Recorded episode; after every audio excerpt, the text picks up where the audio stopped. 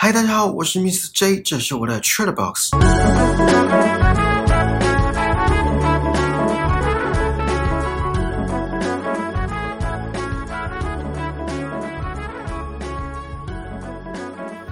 家中秋连假过得如何？有没有去哪里玩？应该少不了烤肉、吃月饼、吃柚子、赏月吧。其实我不知道为什么中秋节要烤肉，而且这个可以说是传统吗？还是习俗？已经延续了至少二十年。至少我从小就开始烤肉了。然后这样过了几十年，我还是不知道中秋节烤肉的由来。总之呢，不管是做什么事，月圆人团圆才是重点，是吧？那如果有烤肉的你们是跟谁一起烤呢？是跟家人还是朋友？今天要讲的这集就跟朋友有关。你们觉得朋友之间存在阶级关系吗？呃，应该分两个问法，一个是人会因为阶级的不同而决定要不要跟对方交朋友吗？如果真的有阶级这种东西的话，第二个是如果真的交朋友了，那朋友之间有所谓的阶级之分吗？好，除了阶级，那钱呢？人会因为对方富不富裕而决定要不要跟对方交朋友吗？真的会因为对方贫穷而拒绝往来吗？然后因为对方有钱而阿谀奉承吗？不知道大家有没有认识这种人？当然，每个人都有权利跟自由决定要跟谁交往或是冷处理谁。不过，当知道对方只是在利用别人来满足自己的呃虚荣心也好，优越感也罢，就任谁都不能接受吧。管他是不是有钱有权有势，今天要讲的这部影集的其中一集，就是围绕在友谊、阶级跟钱之间的，呃，讲关系好像有点怪，讲纠葛好像又有点八点档剧情，反正就是主题跟这三个层面有关，是 Netflix 的原创影集《转学来的女生》第二季的第四集，名称叫《尤里 Yuri》，那就让我先带一下剧情。一开始的画面是三位女学生倒在胁迫中，纳诺一样当起旁白说：“大家都说友情很珍贵，跨越阶级的友谊更加珍贵。但是友谊会带来多大的代价？”接着镜头转到学校，一位名为尤里的学生交到了貌似友善的两位好朋友，一下子请他吃东西，一下子又送他包包，甚至还帮他出头，替他说话。纳诺也成为了这个小圈子的一员。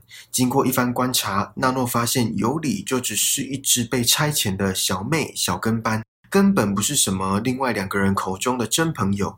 要帮忙买饭，还要为了前男友创假账号骂人，甚至要尤里去改考卷的答案。虽然被纳诺抢先了一步。之后，纳诺来到尤里的家。很显然的，尤里不是出生于什么名门世家，而他其实也很痛恨那两位假惺惺的姐妹。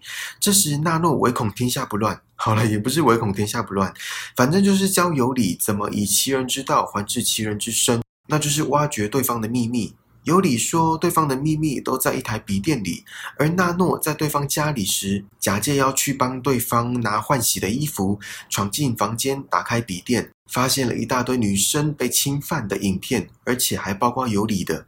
就在这时，纳诺被迷昏，醒来发现自己手脚被绑住，也发现尤里背叛了他。从头到尾都是尤里在做戏。纳诺先是装可怜，哭了一下。听到对方说尤里是忠心的走狗之后，瞬间变脸，说他们的所作所为都已经被上传到云端。之后还发出娇嗔而且充满挑衅的声音，就这样被两位姐妹失手打死了。这一切早就被架好的摄影机录了下来。尤里有了他们杀人的证据之后，一切的立场都翻转了。就算苦苦哀求，扬言要给多少钱，还是被两位男生侵犯，经历他们之前对其他女生做的事。而意外的是，尤里也被两位男生杀了。纳诺复活之后，以旁白的身份说：“友谊是有代价的，代价有时候比想象中还要大，代价可能大到让人最后赔上性命。”好，剧情差不多是这样。看过这一集的听众会不会很庆幸身边没有像假惺惺姐妹那样的朋友？那我们就一样从剧情的走向来聊吧。娜诺坐在教室的时候，对着尤里还有另外两姐妹说了一句话。她说：“因为没人想接纳我这个新来的，但你们三个跟其他人不一样，看来你们的友情跟钱和阶级都无关。”我们现在聊前半句吧。不知道大家到一个新环境的时候有没有过不好的经验？可能融入不了这个团体，可能没办法入境随俗。以前我一直觉得转学生还蛮辛苦的，不仅要跟上学校课程的新进度，还要想办法打入已经成型的交友圈。我个人是没转学过，所以不懂那种心境。不过我在国中的时候，有一位转学生，我认为他很幸运。他一来到班上，自我介绍完，马上就有同学自告奋勇的说要跟他当朋友。把他拉入他们的交友圈。虽然事后发现这位转学生为人不厚道，不过这又是另外一个故事了。出社会后换了几次工作，我很幸运，大部分都没有融入圈子的困扰。因为不是到一间新开的公司，大家都初次见面，不然就是里面的同事人很好。唯独让我有点困扰的一次，是那间公司的某些员工会摆架子。好了，只有那个员工。可能仗着自己比较资深吧，我不知道那是什么心态。总之就是一直给我一种距离感的感觉。当然，我知道别人没有义务要对我百般热情，也有可能我那时候刚出社会，初出茅庐，不懂人情世故。反正最后我没做几个月，就跳槽到其他我认为福利比较好的地方了。接下来的工作我也都没有融入环境的问题，而且在那之后，只要公司有新进员工，我都会先跟对方示好。因为我知道，当一个人到陌生环境，再加上如果同事又难相处的话，会有多么的孤立无援。所以你们有类似的经验吗？如果有的话，你们都怎么应对？好，接下来是后半句。你们三个跟其他人不一样，看来你们的友情跟钱和阶级都无关。还记得节目一开始我问大家的问题吗？人会因为阶级的不同而决定要不要跟对方交朋友吗？如果有阶级这种东西的话。那朋友之间有所谓的阶级之分吗？阶级跟钱很常画上等号。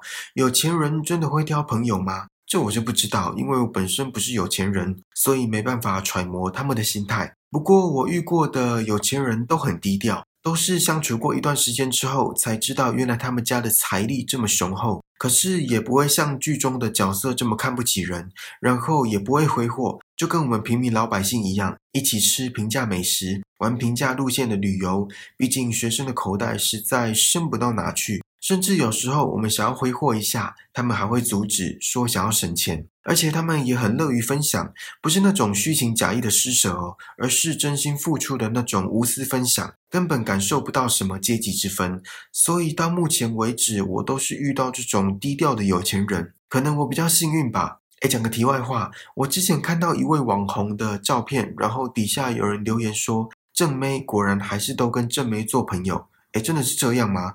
这边不论性别啦，真的高颜值的人都只跟高颜值的人在一起吗？我也不是什么帅哥，所以也没办法揣摩他们的心态。有没有高颜值的听众可以现身说法一下？哎，可是如果真的现身说法，是不是就代表自认为长得很好看？好啦，不管是有钱的还是长得好看，交朋友还是要看内在的，还是要看相处的，是吧？有一幕是纳诺在尤里家楼下问尤里说：“告诉我实话，钱对你来说那么重要吗？”我当下看到这句话，马上回说：“废话，钱超重要的，好吗？”我没有讲出来啦，就是在心里回答。可是在看了一次这句话，我就发现，其实纳诺问的不单单是钱的层面，而是在问尤里说：“钱真的重要到让你出卖自己的自由、尊严、正义、价值观以及对交朋友的渴望吗？”尤里在送他妈妈一台手机之后，带着纳诺走出家门，并且说：“如果不这么做，我不知道要如何过更好的生活。”这句话道出了这个社会资源分配不均的现象。就算资源匮乏的地区的人想要出人头地，却可能因为教育、资金、知识、权力、人脉这些阻碍而永无翻身之日。很讽刺，也很写实。然后尤里又对了纳诺说：“有钱人不都是这样看穷人的吗？把穷人当做做善事的对象，他们把不要的东西丢给我们，好让自己显得很慷慨。但他们从不认为我们与之平等。这字里行间展现了阶级制度的猖狂与下位者的无奈。当然，这种事情不能以偏概全。我相信乐善好施的有钱人还是存在。豆豆先生大家都知道吧？可能年轻一点的听众不晓得这位喜剧天王。”他惊人的学历跟影视作品不说，多年来深耕于慈善事业，并且不欲为人知，这就是一个低调而且乐善好施的有钱人的典型例子。假惺惺的姐妹在杀了纳诺之后，要尤里处理尸体，把她丢进浴缸，乔装成自杀的样子。这一幕展现了有钱人不把穷人的命当一回事，仿佛只是把一颗石头丢进海里一样那么简单，几乎可以被忽略的扑通那一声，就有如受害者最后的挣扎，而留下的是船过水无痕，是石沉大海。可能是因为穷人的命不值钱，不足挂齿，也有可能这对假惺惺的姐妹以自我为中心，而这种心态也体现在接下来的对话。假惺惺的姐妹问尤里：“这样不会太过分吗？”而尤里反驳：“难道你们之前要我做的事情就不过分吗？”这自私自利、双重标准的心态发挥的淋漓尽致。而他们在向尤里求饶的时候，问说要多少钱？十万、一百万，还是一千万？尤里不屑的反问。这是你重获自由的代价吗？自由这么廉价吗？这句话我超级认同。我认为自由是快乐的来源之一，而且是很大的来源。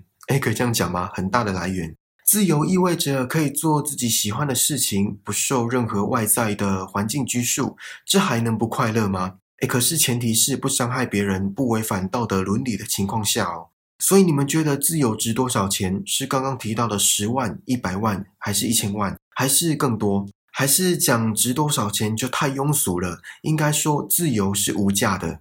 好，不管自由到底值多少钱，或者是否无价，我认为自由可说是人生追求的终极目标之一。而且，这种快乐不单单只是物质层面上的满足就可以获得的。那两位姐妹继续追问：“你要多少钱？”尤里才说：“你们对其他人做的事，根本不能用金钱补偿，要用痛苦来补偿才行。”这就反映了很多社会现象，钱的确不是万能。痛失至亲的家属给多少钱，都还是无法填补心中那道深不见底的伤口。童年阴影不是给多少钱就能斩断那形影不离，而且可能缠身一辈子的痛苦。这些精神上的折磨很难借由物质上的满足来疗愈，却偏偏有些人奉付钱了事为真理，并且毫无悔意，这是很病态的价值观。节目的最后，希望大家身边不要有那种上下阶级之分的朋友，现在不要有，以后也不要遇到。好啦，这次的宝就到这里喽，希望你还喜欢今天的内容，请记得帮我订阅这个节目，然后打新评分、留言，并且分享给身边可能对《Girl from Nowhere》转学来的女生，还有今天讲的这集有理感兴趣的朋友。更重要的是，此时此刻在听 podcast 在听我说话的你。让我们一起把人生过得更精彩吧！我们下次见，拜拜。